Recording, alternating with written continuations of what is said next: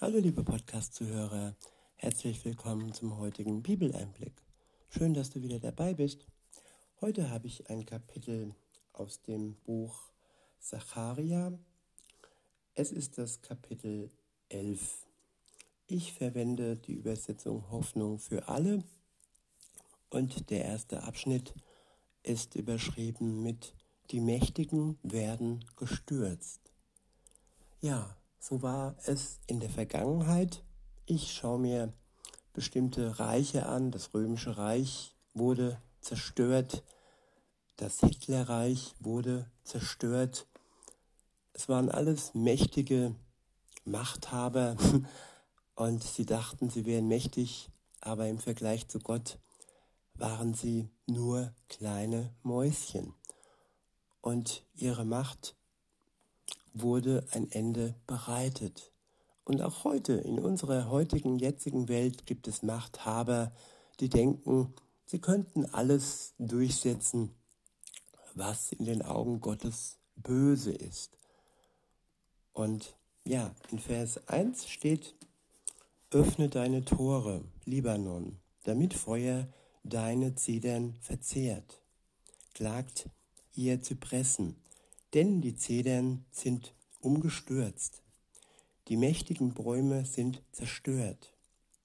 Klagt ihr Eichen von, vom Beschan-Gebirge, denn der undurchdringliche Wald ist dahin. Ja, alles, was mächtig scheint, alles, was unzerstörbar scheint, ist gegenüber der Macht Gottes ja nicht von Bedeutung. Es wird verzehrt von Feuer und nichts ist sicher, wenn Gott zulässt, dass das Mächtige zerstört wird. In Vers 3 steht, hört, wie die Hirten klagen, weil ihre saftigen Weiden vernichtet sind. Hört, wie der Löwe brüllt, denn sein Versteck, das Dickicht am Jordan, gibt es nicht mehr. Der nächste Abschnitt ist überschrieben mit der Prophet als Hirte. In Vers 4 steht, der Herr, mein Gott, sagte zu mir, hüte die Schafe, die zum Schlachten bestimmt sind. Ihre Besitzer haben sie nur gekauft, um sie zu töten und empfinden nicht einmal Schuld. Oder sie verkaufen sie und sagen, preis den Herrn, jetzt sind wir reich. Selbst die Hirten haben kein Erbarmen mit der Herde. Ja, Schafe, das sind die Schwachen in den Ländern, das sind die, über die regiert wird, es sind die, die verkauft werden. Und ja, das sind die, die eigentlich Gott ganz besonders nötig hätten. Weiter heißt es, ja, auch ich, der Herr, habe kein Erbarmen mehr mit den Bewohnern dieses Landes. Ich liefere jeden Einzelnen der Willkür seiner Mitmenschen und der Machthaber des Königs aus. Das ganze Land werden sie ins Unglück stürzen, und ich werde sie nicht daran hindern. In Vers 7 heißt es, da kümmerte ich mich um die Schafe, die zum Schlachten bestimmt waren, ganz besonders um die schwachen und wehrlosen Tiere.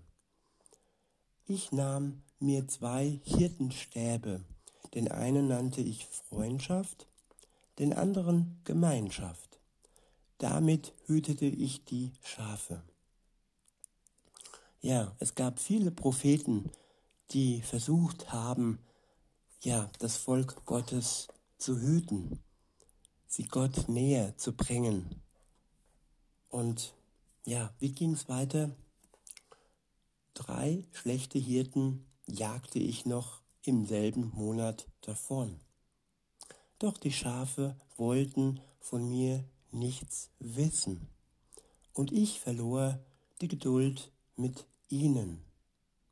ja, wer von dem guten Hirten, so wird auch Jesus genannt, nichts wissen will, der kann nicht erwarten, dass er von diesem guten Hirten beschützt wird.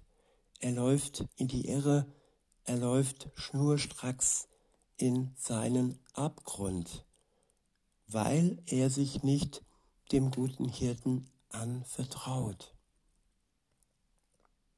Weiter heißt es, da sagte ich, ich will euch nicht mehr weiden. Wer im Sterben liegt, soll sterben. Wer umkommen, wer umzukommen droht, soll umkommen. Und die übrigen sollen sich gegenseitig auffressen. Ich nahm den Hirtenstab mit dem Namen Freundschaft und zerbrach ihn. So hob ich das Bündnis auf, das ich zugunsten der Israeliten mit allen Völkern ringsum geschlossen hatte. Nun hatte es keine Geltung mehr. Tja, der neue Bund, den Jesus gegründet hat und der letzte Ausweg nach allem ablehnenden, nach allen ablehnenden Zeiten.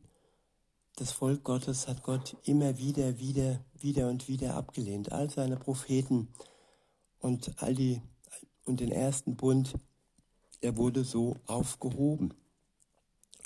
Und ja, deshalb kam Jesus für die Menschen, für alle Völker, um ja den neuen Bund zu schenken und um Erlösung zu schenken für unsere Schuld. Wenn wir sie bekennen, dann wird er uns frei machen, er wird uns erlösen und er wird uns wirklich als treuer Gott zur Seite stehen. Er wird uns Freund sein und wir werden Gemeinschaft mit ihm und seinem Geist haben. Gott gibt seine Menschen nicht auf. Gott ist heilig und diese Heiligkeit kommt in diesem Kapitel des Zacharia-Briefes zum Vorschein. Und weil Gott heilig ist, kann er die Sünde nicht tolerieren. Und aus diesem Grund starb Jesus Christus für unsere Schuld, für unsere Sünde, als Ausweg und als Brücke ins Paradies. Weiter heißt es, ich sagte zu meiner Herde, wenn es euch reich, wenn es euch recht ist, geht mir jetzt, gebt mir jetzt meinen Lohn. Wenn nicht, dann lasst es bleiben. Sie zahlten mir 30 Silberstücke aus. Da sagte der Herr zu mir, das ist also die stolze Summe, die ich ihnen wert bin. Wirf das Geld dem Töpfer vor die Füße. Ich nahm die 30 Silberstücke und warf sie ihm im Tempel dem Töpfer hin. Dann zerbrach ich den zweiten Hirtenstab, den ich Gemeinschaft nannte, und hob den Bruderbund zwischen Juda und Israel auf. Nun sprach der Herr zu mir, tritt noch einmal als Hirte auf, diesmal aber als nichtsnutziger, denn einen solchen Hirten werde ich über mein Volk einsetzen. Ja, es gibt viele nichtsnützige Hirten, die ähm, ja, ihre Völker ohne Nutzen und nur zum Verderben in Gänsefüßchen hüten. Das sind die falschen Machthaber, die Menschen nur schaden. Aber das ist der Lohn, wenn der Mensch Gott nicht vertraut und wenn er sein Vertrauen auf andere Dinge setzt, die mit der heilsamen und schützenden Kraft Gottes nichts zu tun haben. Weiter heißt es, er sucht nicht nach den verwirrten Schafen und schert sie nicht. Und schert sich nicht darum, wenn sie zugrunde gehen. Die Verletzten pflegt er nicht und er kümmert sich erst recht nicht um die gesunden. Die fettesten Tiere schlachtet er für sich selbst und reißt ihnen in seiner Gier sogar noch die Klauen ab. Wehe diesem nichtsnützigen Hirten, der die Schafe im Stich lässt. Der rechte Arm soll ihm abgeschlagen werden, das rechte Auge ausgestochen werden.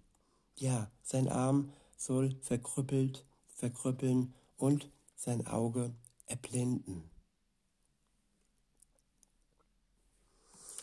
Ja, das sind die Hirten, die dennoch ihre gerechte Strafe erhalten werden, wenn sie mit ihrem Volk schlecht umgehen. Und wenn wir das Gefühl haben, in einer Zeit zu leben, wo es ungerecht vor sich geht, dann können wir gewiss sein, dass jeder Machthaber, so wie in der Vergangenheit die Römer, das Hitlerreich zur Rechenschaft gezogen wird. Und wer Gott vertraut, der hat einen guten Hirten, der gut mit seinen Schafen, damit sind wir gemeint, umgeht und der uns nicht ja, in die Irre und in den Abgrund laufen lässt. Wenn wir ihm vertrauen, dann führt er uns zum Ziel und gibt uns eine, ein ewiges Leben, das uns ja in Glück und Freude alt werden lässt und darüber hinaus ewig leben lässt. In diesem Sinne wünsche ich euch noch einen schönen Tag und sag bis denne.